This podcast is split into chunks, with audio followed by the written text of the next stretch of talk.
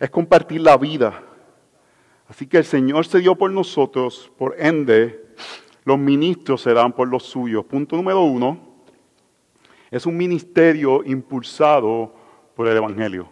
Es un ministerio, hermanos, el ministerio cristiano, el principio y el final del mismo tiene que ser el Evangelio. Yo creo que eh, la, la, visión que Pablo nos da en el libro de los Corintios, en el capítulo 2, he visto, he decidido conocer a Cristo y a este crucificado en medio de ustedes y termina el capítulo 15 diciendo, les proclamo a ustedes lo que es de primera importancia el Evangelio. Y en el medio todo el ministerio del apóstol Pablo para los Corintios, ese es el modelo de todo ministerio cristiano, centrado en el Evangelio, que es impulsado por él mismo. Vamos a leer del verso 13 al verso 27 y luego vamos a continuar hasta el final del pasaje. Esta es la palabra de nuestro Señor. Entonces nosotros, adelantándonos a tomar la nave, zarpamos para Azón con el propósito de recoger allí a Pablo. Pues así lo había decidido. Deseando ir por tierra hasta Azón, cuando nos encontró en Azón, lo recibimos a bordo y nos dirigimos a Mitilene. Y zarpando de allí al día siguiente, llegamos frente a Quío y al otro día atracamos en Samos Habiendo hecho escala en Troquillo, al día siguiente llegamos a Mileto, porque Pablo había decidido dejar a un lado a Éfeso para no detenerse en Asia, pues se apresuraba para estar, si le era posible, el día de Pentecostés en Jerusalén. Y desde Mileto mandó mensaje a Éfeso y llamó a los ancianos de la iglesia. Cuando vinieron a él les dijo, vosotros bien sabéis que he sido con vosotros todo el tiempo desde el primer día que estuve en Asia, sirviendo al Señor con toda humildad y con lágrimas y con pruebas que vinieron sobre mí por causa de las intrigas de los judíos. ¿Cómo no rehuí declarar a vosotros nada que fuera útil y de enseñaros públicamente y de casa en casa? testificando solemnemente tanto a judíos como a griegos del arrepentimiento para con Dios y de la fe en nuestro Señor Jesucristo. Y ahora aquí que yo, atado en espíritu, voy a Jerusalén sin saber lo que allá me sucederá, salvo que el Espíritu Santo solemnemente me da testimonio en cada ciudad, diciendo que me esperan cadenas y aflicciones. Pero en ninguna manera estimo mi vida como valiosa para mí mismo, a fin de poder terminar mi carrera y el ministerio que recibí del Señor Jesús para dar testimonio solemnemente del Evangelio, de la gracia de Dios.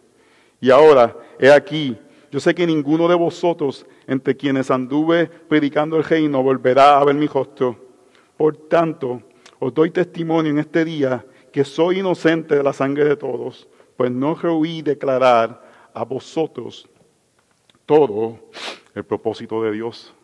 Hermanos, esta es la palabra de nuestro Señor. Vemos a Pablo que luego de lo sucedido en el pasado, eh, eh, texto que vimos donde eh, eh, se resucita a este muchacho, donde se presenta este ministerio que semana tras semana puede parecer ordinario, pero es este ordinario de la iglesia local. Vemos el amor de Pablo por las iglesias locales y el cuidado de Pablo por estas iglesias. Pablo dio su vida, hermanos. Pablo estaba dispuesto a morir. Y Pablo va camino a Jerusalén para celebrar, para celebrar el Pentecostés y quiere ver una última vez a los hermanos de Éfeso y se da cuenta que no puede ir a Éfeso, sea porque sabía que lo iban a apresar o iba a tener algún tipo de dificultad porque eh, gente lo querían perseguir, o sea porque no le daba tiempo literalmente ir a Éfeso y llegar a Jerusalén. No sabemos por qué decide llamar a los hermanos y decirles, vengan, pero me quiero despedir de ustedes, quiero ver su rostro antes de partir, porque sé que no los voy a ver nuevamente. Hermanos, este es parte de la realidad del ministerio pastoral, hay hermanos que no vamos a ver nuevamente hasta que los veamos en gloria. Es parte de amar a personas y es parte de la realidad de darnos y saber que puede ser que el Señor nos permita amarnos en esta tierra en, tiempos cortos, pero eso no limita la responsabilidad de darnos. El ministerio pastoral no debe ser uno guardado, no debe ser uno donde la tentación es decir, voy a, voy a cuidarme porque personas me pueden herir, voy a cuidarme porque están aquí, le ofrecen un trabajo en otro lado y sin haberme dicho nada arranca y coge los paquetes y uno dice, pero yo di la vida por esta persona. Eso no dicta la realidad de darnos por el ministerio que Dios pone de cuidar a aquellos que Él ha dado su vida. Y hermanos, si aquellos que saben, las despedidas siempre son difíciles. Yo no soy el mejor para despedirme no soy la, mejor persona, pero siempre soy difícil, son difíciles.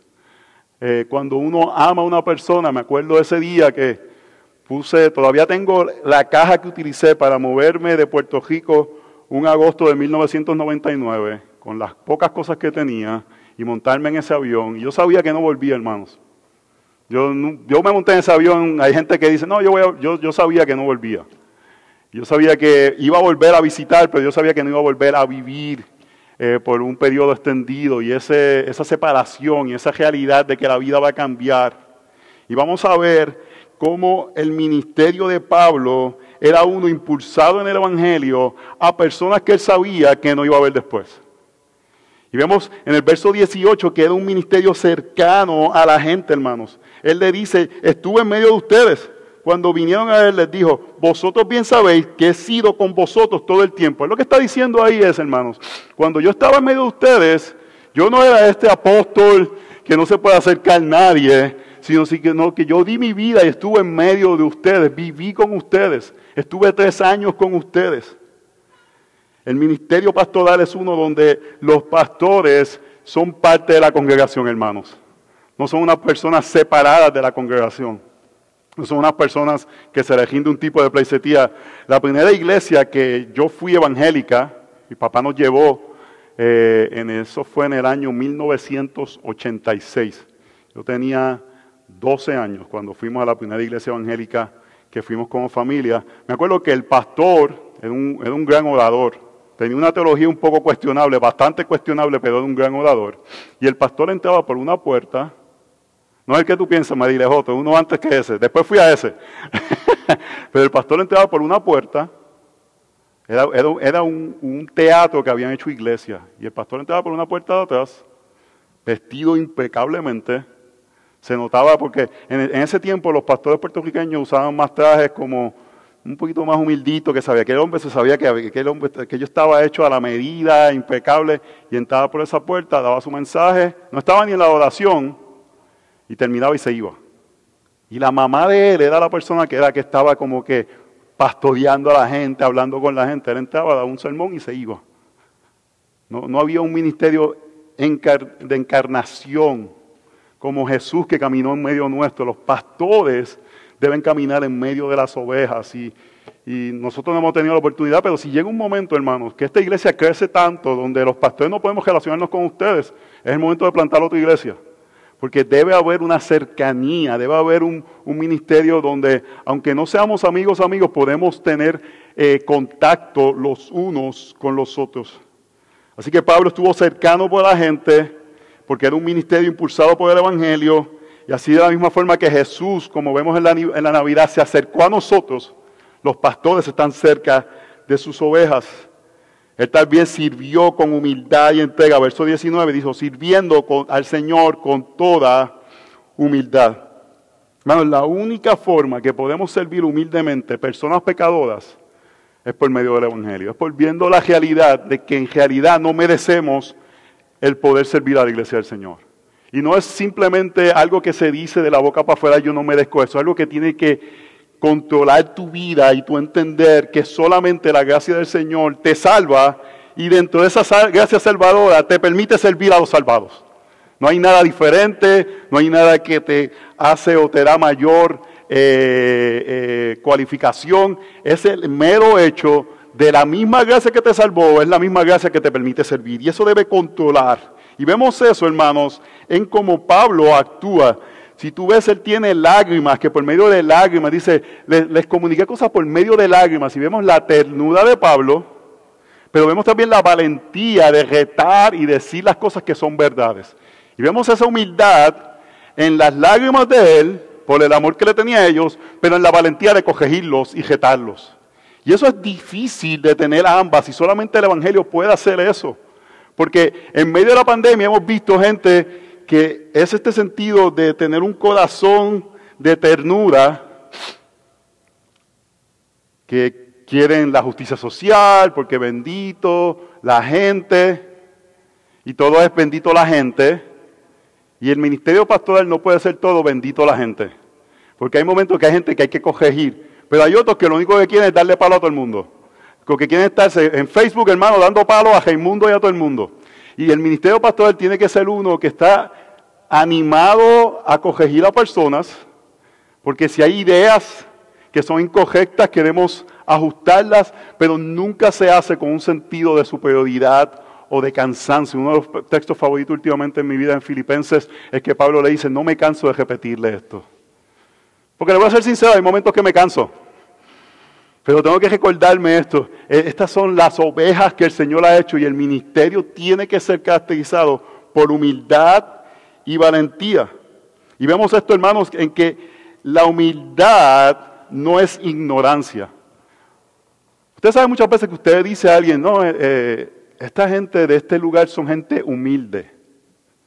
Y usualmente caracterizamos la humildad como con una disposición de personas a ser un poco más reservadas, un poco más calladas, hablan como que un poco más suave. Pero usted sabe lo que llamado muchas cosas. Hay gente que pueden ser así y son más testaduras que alguien que tiene y habla con más elocuencia o quizás con más dureza. Porque eso no significa que una persona sea humilde que diga, hermano, tú puedes tener un... pastoralmente hay gente, sí, pastor, sí, pastor, sí, pastor. Y van y hacen lo que da la gana. Y tú ves una persona que al principio tú les corriges y resiste en la corrección, y después tú ves que el Espíritu Santo trabaja en ellos. ¿Cuál es el humilde? El que te dijo, sí, pastor, lo que usted diga, y hace lo que da la gana. O la persona que te resistió la corrección, pero el Espíritu Santo trabajó en ellos y hubo convicción del pecado. El segundo. Pero muchas veces igualamos humildad con, como con un tipo de de actitud que no necesariamente refleja humildad.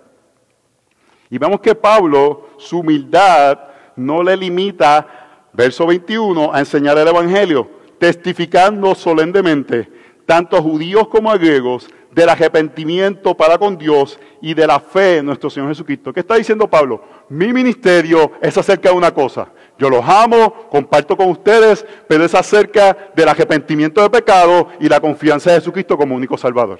Al final, Él nos está dando un resumen acerca de qué es el ministerio. No es un ministerio motivacional. El sentido de venir a una iglesia no es que salir y decir, uy, salí inspirado. Para eso puedes ir a uno de esos cosas que te digan y te gritan y hacen ejercicios en la, en la plataforma. ¡Viene, viene, viene! ¡Eh, pómpelo, pómpelo! Y tú sales, ¡wow! ¿Saben lo que estoy hablando, verdad? A la iglesia nos venimos a salir motivados. A la iglesia venimos a salir asombrados del glorioso gerentor que tenemos. Y la única forma que ese ministerio funciona es por medio de predicación, solemne del arrepentimiento para con Dios y de la fe en nuestro Señor Jesucristo. Y uno como oveja puede decir objetivamente, tú puedes salir decir, yo salí igual, que, igual de lo que entré, pero objetivamente en ese, en, ese, en ese sermón me predicaron del Señor Jesucristo y del arrepentimiento para con Dios. Eso es algo que tú puedes ver si hay fidelidad en ese ministerio, hermanos. Enseñar moralismo no es evangelio. El evangelio nos enseña a cambiar nuestra conducta, pero no es simplemente cambia la conducta, es mira a Cristo para que Él pueda ser transformado. Y el enseñar solamente gracia no es el evangelio. Es el evangelio que predicamos para arrepentimiento del pecado. Y cuando digo que no es gracia, hermanos, si usted sale pensando que porque Cristo murió por sus pecados, usted puede hacer lo que le dio la gana, y usted está consciente de pecados en su vida, y no estoy diciendo de que todos estamos conscientes de pecado en su vida, es qué estás haciendo respecto a ese pecado. Si estás activamente en arrepentimiento viniendo al Señor para crecer en esa área del pecado. Porque gracia barata no es el Evangelio. De la misma forma que el moralismo no es el Evangelio. Y este ministerio centrado en el Evangelio, vemos que también, hermanos, que es impulsado por el Espíritu Santo para darse completamente a la visión. Verso 23. salvo que el Espíritu Santo solemne me da testimonio en cada ciudad y diciendo que me esperan cadenas de aflicciones. Pero en ninguna manera estimo mi vida como valiosa para mí mismo, a fin de poder terminar mi carrera y el ministerio que recibí del Señor Jesús, para dar testimonio solemnemente del Evangelio, de la gracia de Dios. Yo, pienso que aquí está trabajando y vamos a ver más, más adelantemente el ministerio profético del Nuevo Testamento. Gente le estaban diciendo a Pablo, vas a ir a sufrir. Y la pregunta es, lo vamos a ver en un texto futuro, cuando le dicen a Pablo, vas a sufrir futuramente, si es una advertencia para que evite el sufrimiento o es simplemente apuntándole para que prepare su corazón. Y pareciera que es el segundo, que el Espíritu Santo lo estaba preparando y él sabía que el final de su carrera venía, pero eso no lo detiene. Hermanos, él iba, como Cristo fue al matadero, él iba directo sabiendo que iba a morir. Y él usa este lenguaje aquí de terminar mi cajera que usa en las epístolas. He cogido la cajera de la fe. He llegado, me espera la corona de justicia. Gloria al Señor, hermanos. Que podamos correr con fe esta cajera, que aunque nos digan lo que te espera, todo el mundo, hermanos, todos tenemos una sentencia de muerte. Todos tenemos una sentencia de muerte. La pregunta es si lo vamos a coger para la gloria del Señor, haciendo lo que el Señor nos llama a hacer en cada momento de nuestras vidas. Y por último, y este es un texto muy, ha sido muy importante en mi vida, él sirvió con una conciencia tranquila. Eh, verso 26, por tanto, os doy testimonio en este día que soy inocente de la sangre de todos, pues no rehuí declarar a vosotros todo el propósito de Dios. Pablo está diciendo que él fue perfecto con la iglesia de Éfeso. Pablo está diciendo yo nunca cometí un error. No, Pablo está diciendo que el Evangelio informa su ministerio, donde él puede decir, a pesar de errores que cometí, y todo pastor va a cometer errores, puedo tener una conciencia tranquila delante de Dios, porque mis errores son cubiertos por el Evangelio, pero por otra parte cumplí la responsabilidad que Dios me ha dado. Y esto es algo que hemos tratado, tanto Josué como yo, de poder declarar a vosotros, aquí dice todo el propósito de Dios, otras traducciones pueden decir todo el consejo de Dios. Lo que quiere decir esto es que no predicamos solamente una sección de Dios. Esta semana me invitaron a hablar con unos misioneros en un lugar del mundo donde estos misioneros experimentaron la muerte súbita de uno de los misioneros en medio de ellos. Y esta misionera murió de COVID. Y es una persona que no estaba dentro de las que probablemente debían haber muerto de COVID. Y la razón que me invitaron fue que una persona leyó mi, mi libro de sufrimiento y me pidió que hablara porque es un tema que no se habla. Y estos misioneros no sabían cómo manejar la pérdida de una persona que había dado su vida por Dios y cómo Dios la había pagado por esto. Pero la razón es porque no se le había predicado todo el consejo de Dios.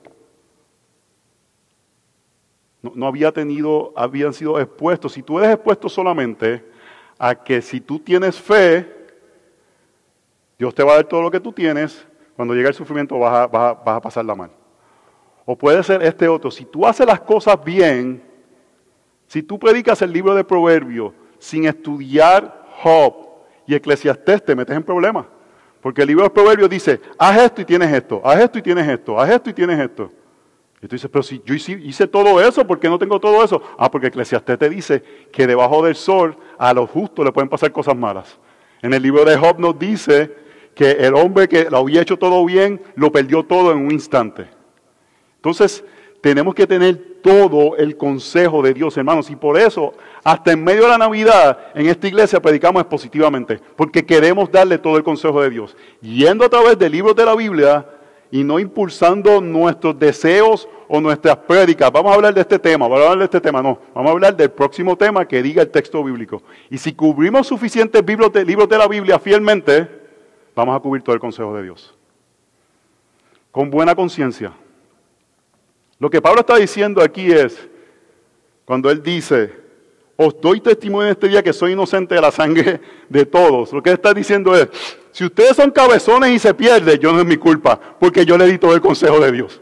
Oh hermanos, y yo estoy esperando ese día que la trompeta toque y que seamos levantados. Y cuando yo mire para los lados los veo a ustedes. Pero si alguno de ustedes se queda, no soy culpable de su sangre. Jóvenes, no soy culpable de su sangre. Respondan al llamado del Señor. No es para mañana. Ustedes han escuchado la gracia del Señor por medio del Evangelio. Respondan.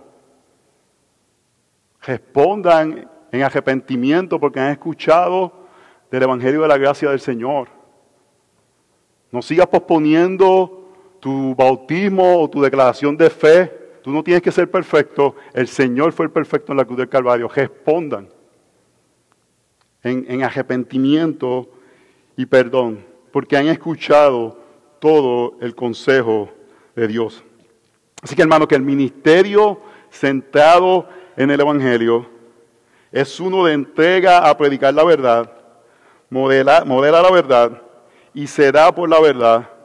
Y no es solo el contenido, hermanos, es también dar la vida. Punto número dos, es un ministerio de protección a las ovejas. Este ministerio que Pablo da, movido por el Evangelio, que vemos que sus acciones son impulsadas por el Evangelio, es un ministerio para proteger las ovejas. Yo, tú me haces un favor y me traes el agua, por favor, mi amor. Gracias.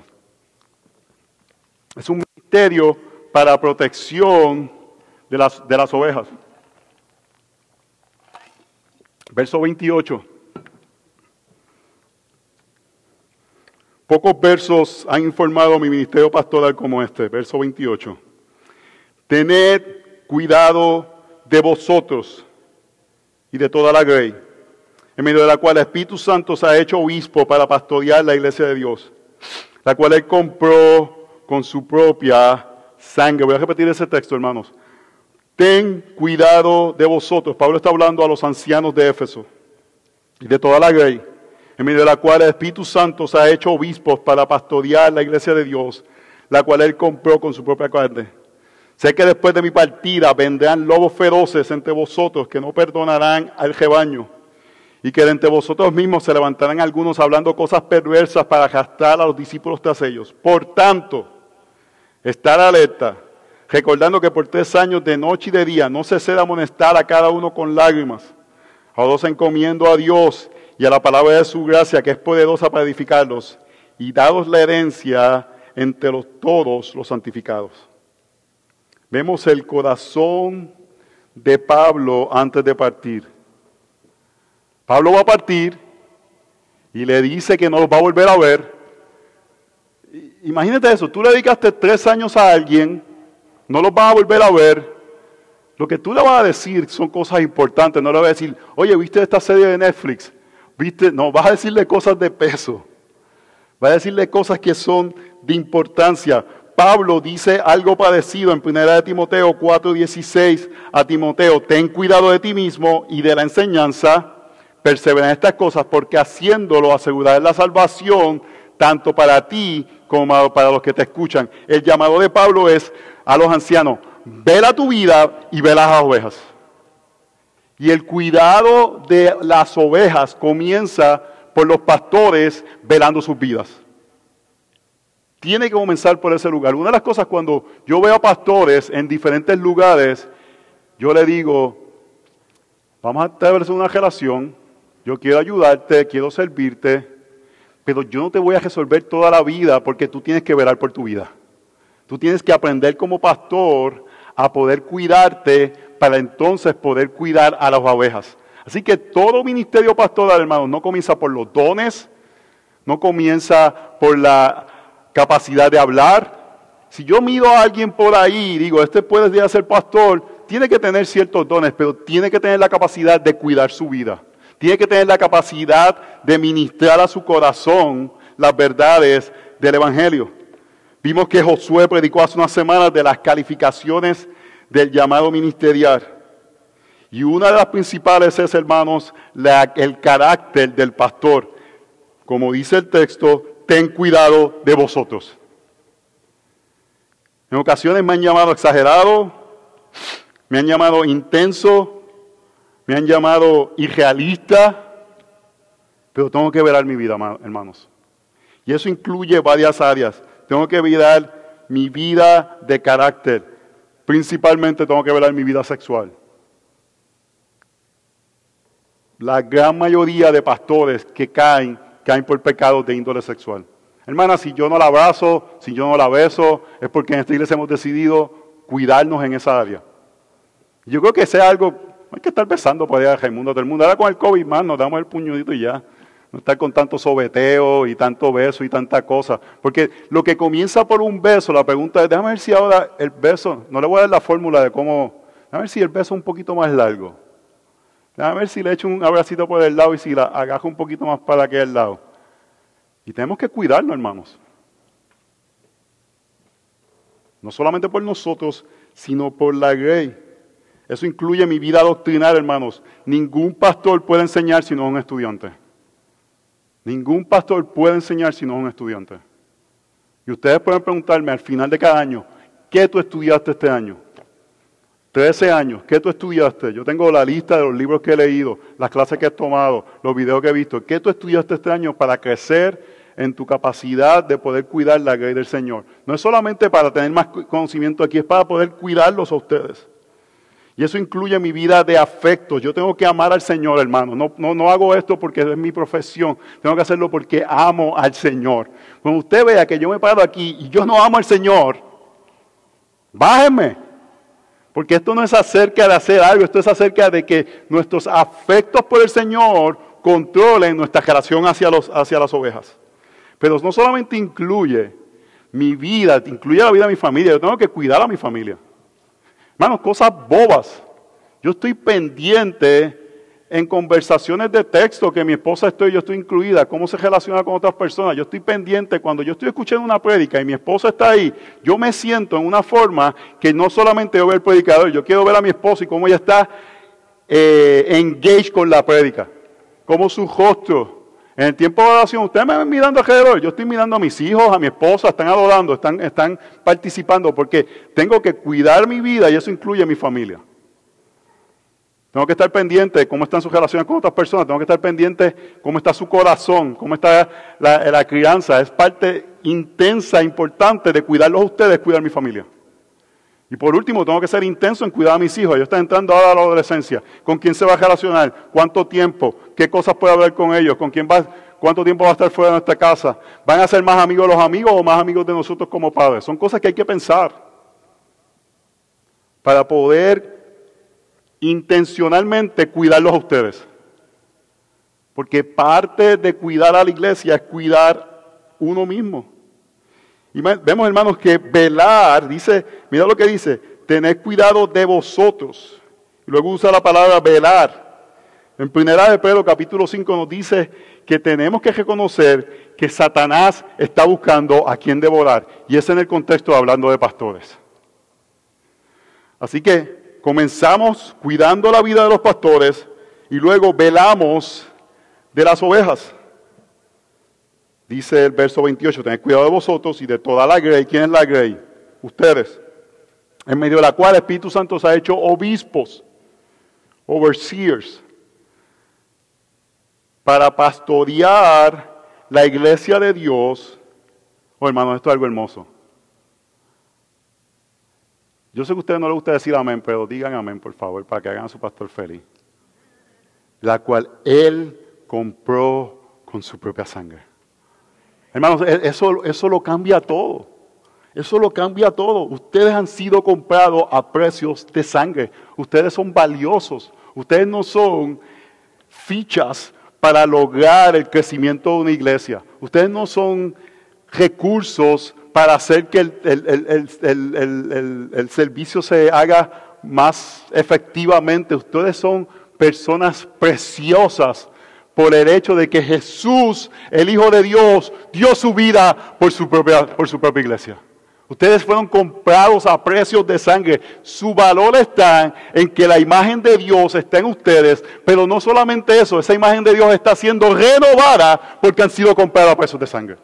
Esa es la motivación de un pastor, hermanos. Yo no estoy aquí para ser su mejor amigo. Yo estoy aquí para cuidarlo y pastorearlo porque ustedes fueron comprados a precios de sangre.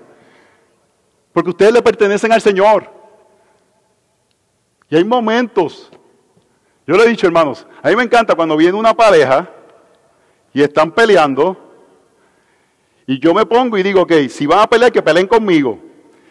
Y doy consejo y ellos terminan los dos peleando contra mí, pero se reconcilian entre ellos. Gloria a Dios. Si yo quiero utilizar eso para tener un enemigo común, que yo sé, porque no estoy allí para ser su amigo, estoy allí para decirle las verdades. Y obviamente lo hago con amor, con cariño. Pero si al final, mira, ah, mira, se reconciliaron, están medio molestos conmigo, gloria sea el Señor. Porque ustedes fueron comprados a precio de sangre y tenemos que velar por las ovejas. ¿Y de qué nos pide que velemos de las ovejas? De los lobos. Y el punto que hace el texto, hermanos, es que no está tan preocupado de los lobos externos, aunque dicen que van a venir lobos, dicen, van a salir algunos de medio de ustedes. Entonces hay dos tipos de lobos. Yo no sé si ustedes se dan cuenta, hermanos. Luego del 21, 22, 23 de mayo del año 2020, eh, yo vi un lobo que venía contra la iglesia hispana y era el lobo de hacernos las víctimas. Y especialmente me preocupé por los adolescentes que le digan en las escuelas que por el mero hecho de ustedes ser hispanos,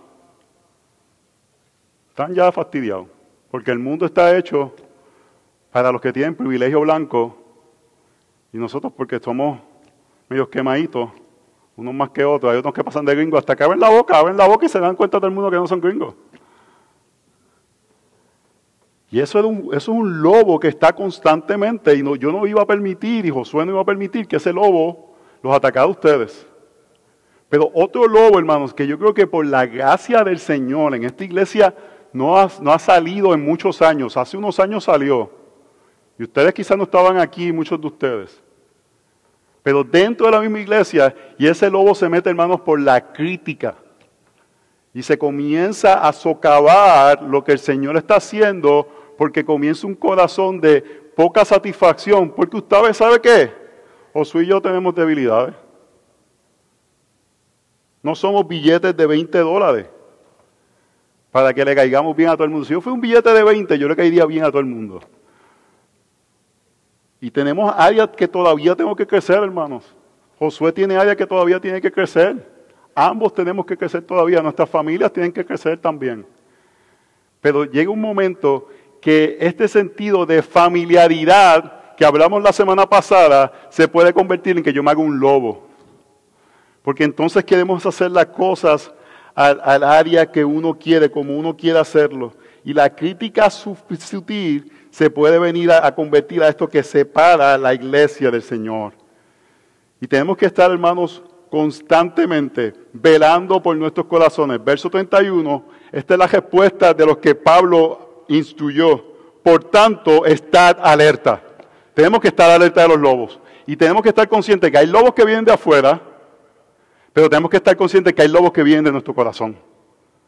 Y no queremos ser nosotros el lobo que causa la destrucción de la iglesia del Señor. Hermano, no estamos diciendo que ponemos cosas que mejorar, que se pueden dar eh, eh, sugerencias, no estamos diciendo eso.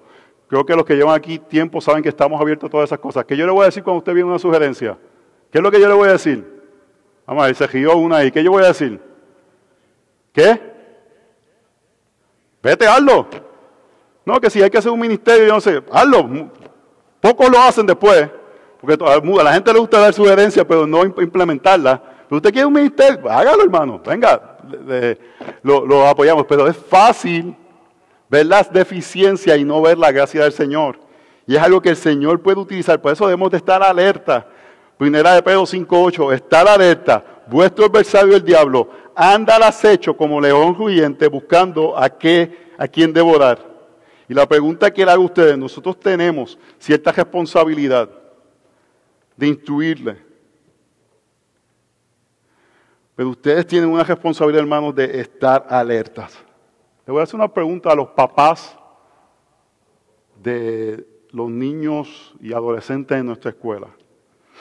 En esta semana hubo unas noticias preocupantes de parte de Montgomery County Frederick County de aspectos donde se utilizaron los medios sociales para dar eh, amenazas de bombas en ciertas escuelas y para hacer amenazas de violencia en ciertas otras escuelas por medio de los diferentes medios sociales que no vienen a la orden a hacer.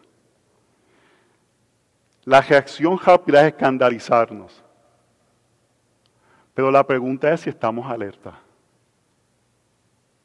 Si pensamos claramente cómo eso tiene un efecto en nuestros hijos y si estamos siendo diligentes y vigilantes de estar alerta y cuidarlos por medio de, las diferentes tentaciones que puede ser un muchacho de 13, 14, 15, 16 años, el no manejar sabiamente los medios sociales. Tú no puedes controlar a los otros muchachos, tú puedes controlar a tus hijos. Y nuevamente, yo, yo no quiero demonizar los medios sociales.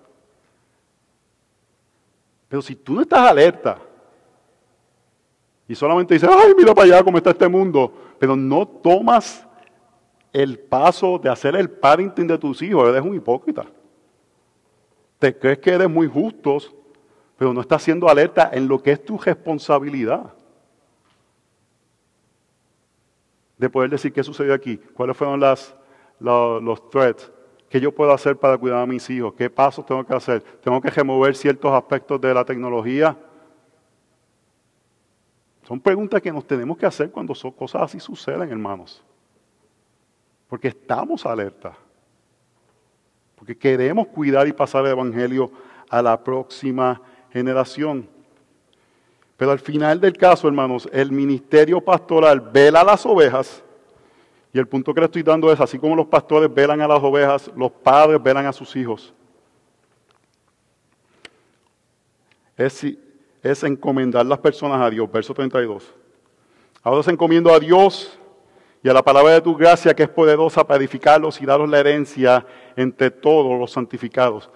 Pablo dice, yo pasé tres años predicando todo el consejo de Dios. Lo, lo hice con conciencia tranquila. Lo único que puedo hacer ahora es entregarlos a la palabra del Señor.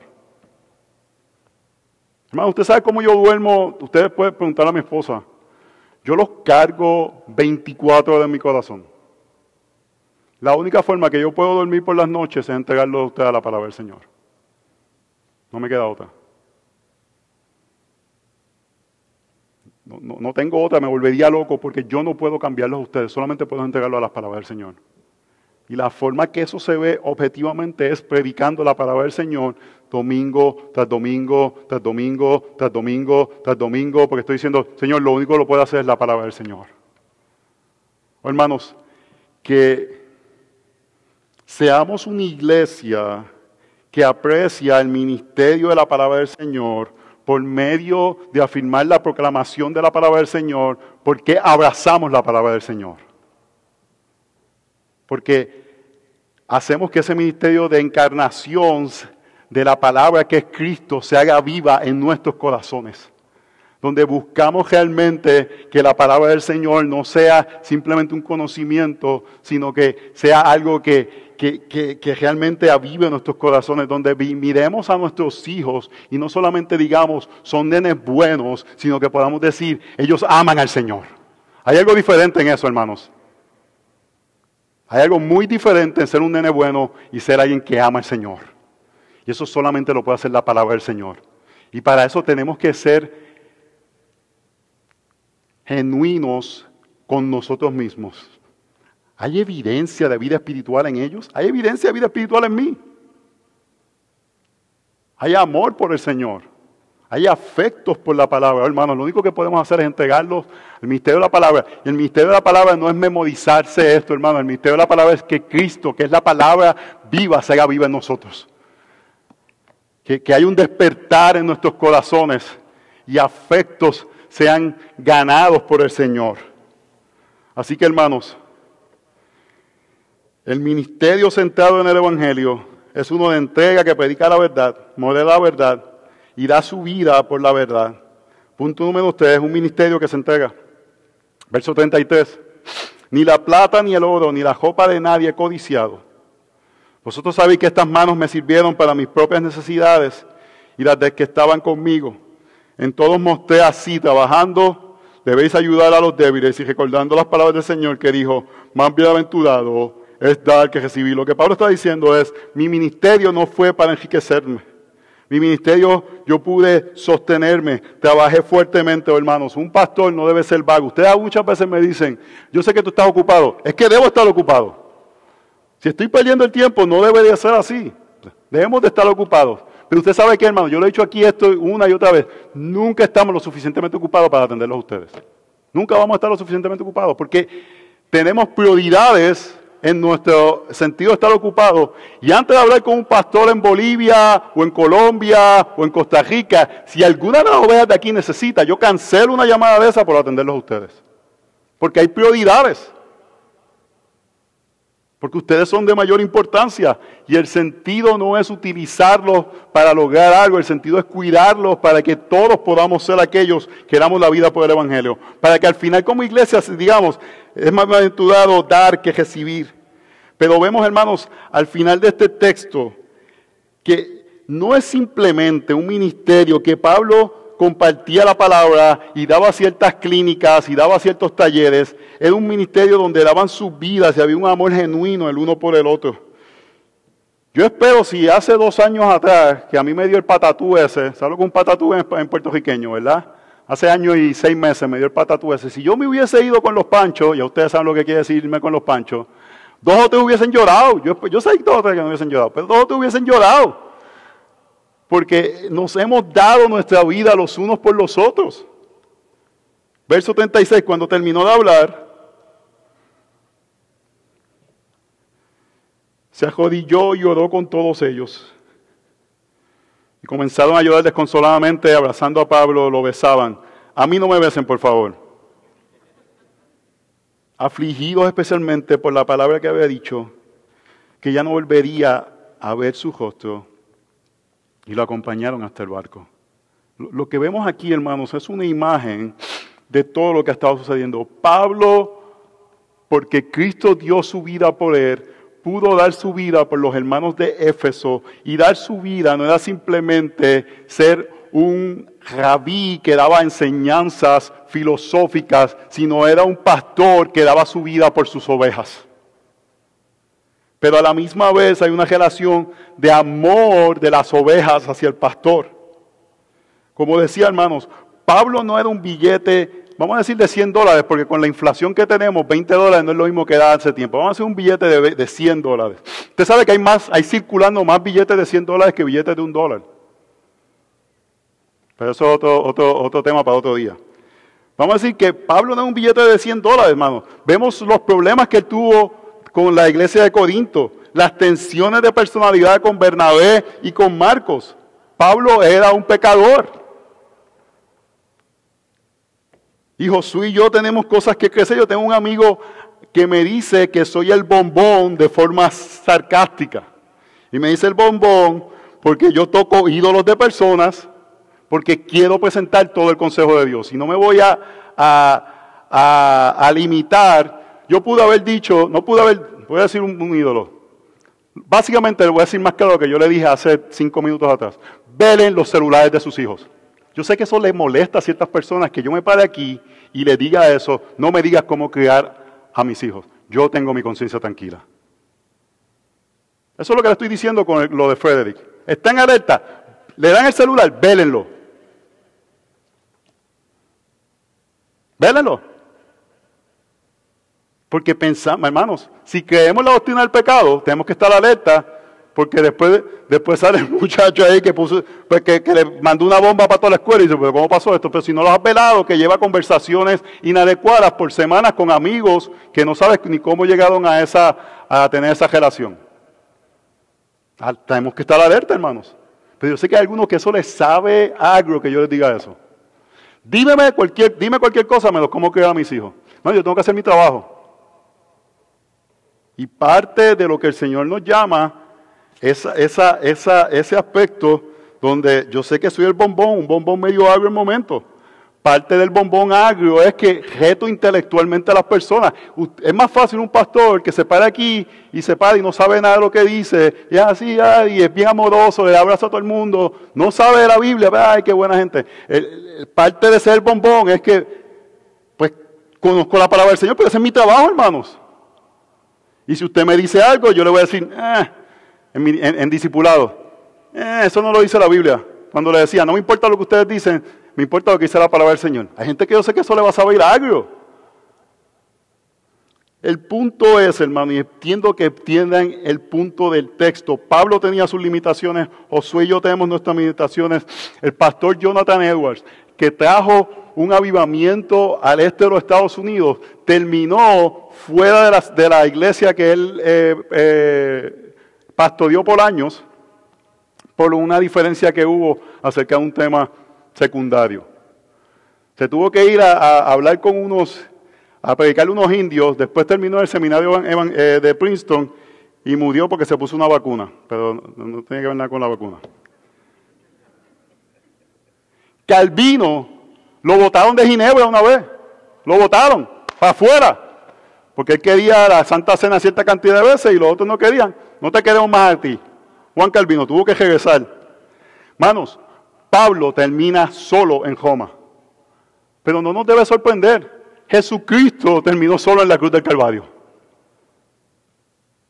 Los pastores servimos a Cristo en mente a servir a su iglesia. Es la iglesia de Dios la cual Él compró por su propia sangre. Yo no puedo servirlos para que ustedes piensen que soy lo máximo por su afirmación, para que ustedes todo el tiempo estén contentos conmigo. No todo el mundo puede ser Carolina Borda, que siempre me da ánimo. Yo entiendo eso, hermano. Gracias, Carolina. Usted es mucho ánimo para mi vida. Primera de Pedro 5.2 dice, pastorear al rebaño de Dios entre vosotros, velando por él, no por obligación, sino voluntariamente como quiere Dios, no por la avaricia del dinero, sino con sincero deseo tampoco como teniendo señorío sobre los que han sido confiados, sino demostrando ser ejemplares del rebaño. Y cuando aparezca, hermanos, esto es glorioso, el príncipe de los pastores. Nosotros somos pastores de un pastor principal. Recibiréis la corona inmerecida de gloria. Nosotros debemos de ser motivados por servir a Cristo y en cierta forma lo servimos a ustedes para servirlo a Él. No es para ganar la afirmación de ustedes, no es para ganar el aprecio de ustedes. Eso debe ser un, un side effect, un efecto secundario de un ministerio cristocéntimo. Pero la palabra de Dios tiene un llamado para usted en el verso 5 de Pedro 5.2. Asimismo vosotros, los más jóvenes, y no está hablando de edad, está diciendo ancianos y los que no son ancianos en la iglesia. Está sujeto a los mayores y todos revestidos de humildad en vuestro trato mutuo, porque Dios resiste a los soberbios, pero da gracia a los humildes. Está diciendo, pastores, pastoreen de una forma donde ustedes son humildes en la forma de pastorear a sus ovejas. No los enseñoreen ellos. No digan, tienen que hacer las cosas como yo las hago. No, no los utilicen para ganancia económica de ustedes. Ámenlos. Pero les llama a ustedes a ser humildes. Y es triste ver rebaños destruidos por cosas pequeñas. Estilo de música. ¿Cómo se va a hacer el ministerio de misericordia? ¿Quién toca en la banda? ¿Quién no toca en la bata? Revestido de humildad en vuestro trato mutuo. El texto está hablando de nuestro trato mutuo. Tenemos que revestirnos de humildad.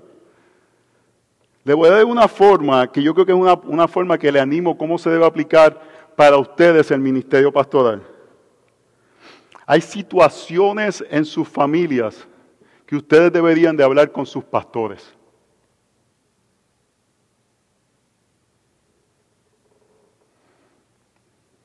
Quizás es una tensión familiar, quizás un aspecto de crianza, quizás es un aspecto laboral.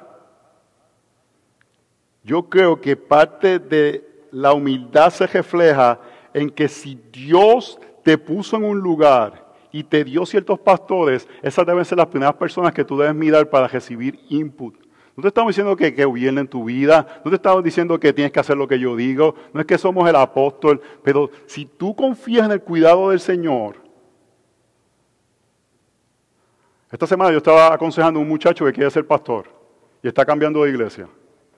Yo le dije, si tú cambias de iglesia, tú estás diciendo a los próximos pastores, ustedes van a determinar si yo soy pastor o no soy pastor, basado en Hechos capítulo 13, donde pastores, ancianos envían a Pablo y son ellos quienes le dicen a Pablo es tiempo de ir. La próxima iglesia que tú escoges, si tú crees en la Biblia y quieres ser pastor, tienes que creer que esos pastores son los que van a determinar eso. Y en cierta forma, hermanos, caminamos cosas solos porque no tenemos la humildad de abrir nuestras vidas a las personas que Dios ha puesto. Y eso no quiere decir que podemos recibir consejos de otras personas de afuera, que podemos recibir consejos quizás de, de amistades, pero hay momentos que tenemos que confiar que esos hombres que no son billetes de a 100, que ustedes conocen nuestras debilidades, Dios los puso ahí para apuntarnos a la gloria del Evangelio.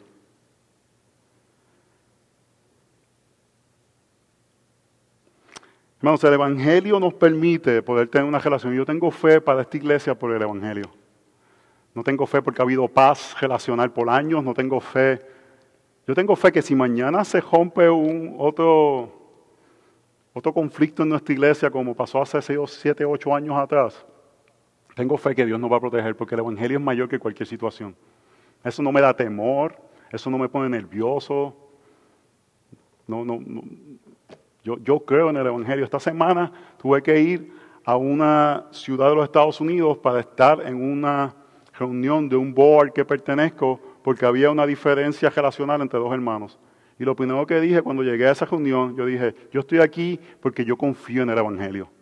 Y yo creo que el Evangelio es mayor que esta diferencia que tenemos aquí.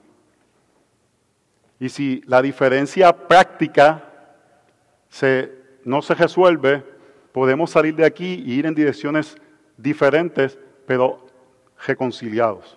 Hermano, yo creo eso. Yo no tengo duda de eso. Y por la gracia del Señor, fuimos allí, ayudamos a esos hermanos, se reconciliaron, me monté en el avión y regresé para atrás. Yo, yo, creo en esto, hermanos, y creo que el Señor nos ayuda de poder servirles a ustedes y ustedes poder reflejar la relación de seguir a Cristo por medio de los pastores que el Señor les puso. Hebreos 10:25 dice, obedeced a vuestros pastores y sujetaos a ellos, porque ellos velan por nuestras almas como quieren han de dar cuenta Permitirles que lo hagan con alegría y no quejándose, porque eso no sería provechoso para ustedes. Hermanos, mi tentación como pastor, y con esto voy terminando, es no tener la paciencia suficiente para entender que ustedes fueron comprados a precio de sangre y que su valor delante del Señor está en que ustedes le pertenecen a Cristo. Y que si me toma 25 años de repetir lo mismo, no importa porque ustedes le pertenecen a Cristo.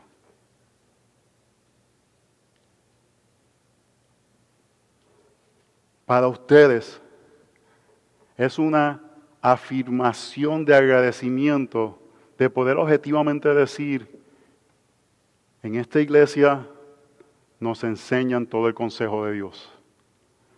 Y en esta iglesia afirman el Evangelio y nos enseñan el Evangelio. Y le voy a dar una aplicación que no quiero que la haga ahora, sino que quiero que la piense. Vemos la relación entre Pablo y los ancianos y ese amor cercano Hermano, no me venga a besar, pero le pregunto si usted ha tenido muestra de afecto hacia sus pastores personales.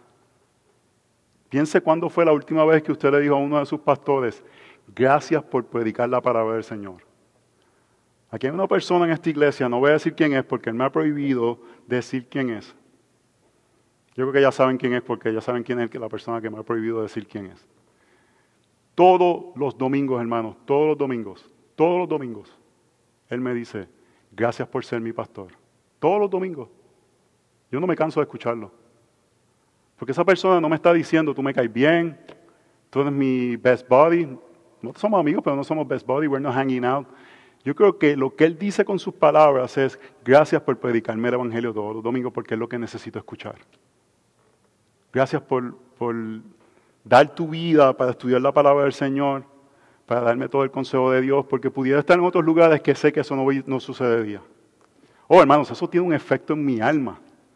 Y no es un efecto de simplemente decir, alguien aprecia lo que yo hago, no es psicológico, es ver el Evangelio en acción, hermanos. Porque el Evangelio nos hace salir de nosotros y nos ayuda a poder extender la gracia del Señor a otras personas. hermanos, yo me paro aquí confiado. Yo les entrego la palabra del Señor. Trece años para la gloria del Señor, me siento satisfecho, no por lo que hemos hecho, sino porque los podemos entregar a la palabra del Señor. Y si el Señor me llama esta semana, me voy confiado. Parte de la, de la cajazón, hermanos, que yo en aquella cama hace año y medio me podía ir, yo dije, los dejo con la palabra del Señor. Yo los dejo con la palabra del Señor, os va a seguir. Él va a predicar la palabra del Señor. El Señor nos va a cuidar. Así que hermanos, el Evangelio en este texto es esta relación donde no es una relación de transacción. No vamos a la iglesia por una transacción. Yo no vengo aquí para recibir de ustedes y ustedes no vienen aquí para recibir de mí. Yo no vengo simplemente a enriquecer sus vidas. Venimos a vivir el Evangelio juntos. Venimos a, a dar nuestras vidas los unos por los otros. A realmente, porque Cristo se encarnó, nos encargamos por medio de su institución, la iglesia y vivimos para animarnos, edificarnos hasta que el Señor venga. Oremos. Señor, tú compraste a tu iglesia con precio de sangre.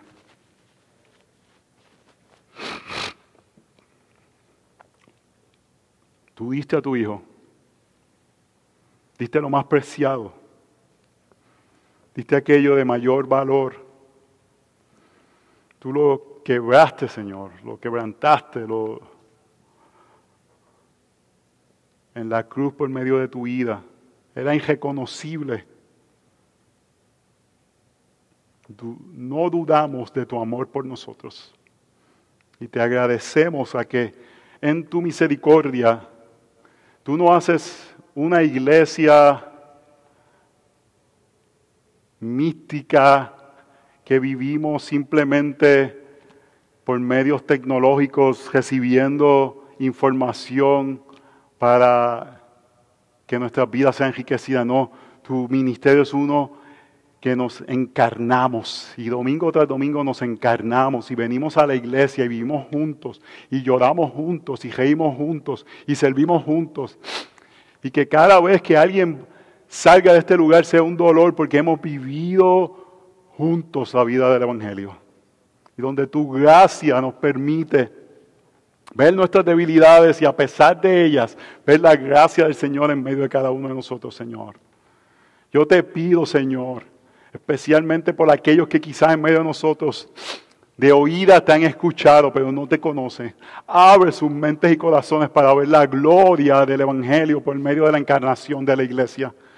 Que no seamos simplemente aquellos que nos gusta estar juntos, sino aquellos que estamos juntos porque tenemos la unidad de Cristo Jesús. Gracias te damos por 13 años inmerecidos. Y te pedimos que hasta que tú determines esta iglesia, se predique el consejo de Dios. Para que tú seas glorificado en nuestras vidas, en nuestra oración. En el nombre de Jesús oramos. Amén.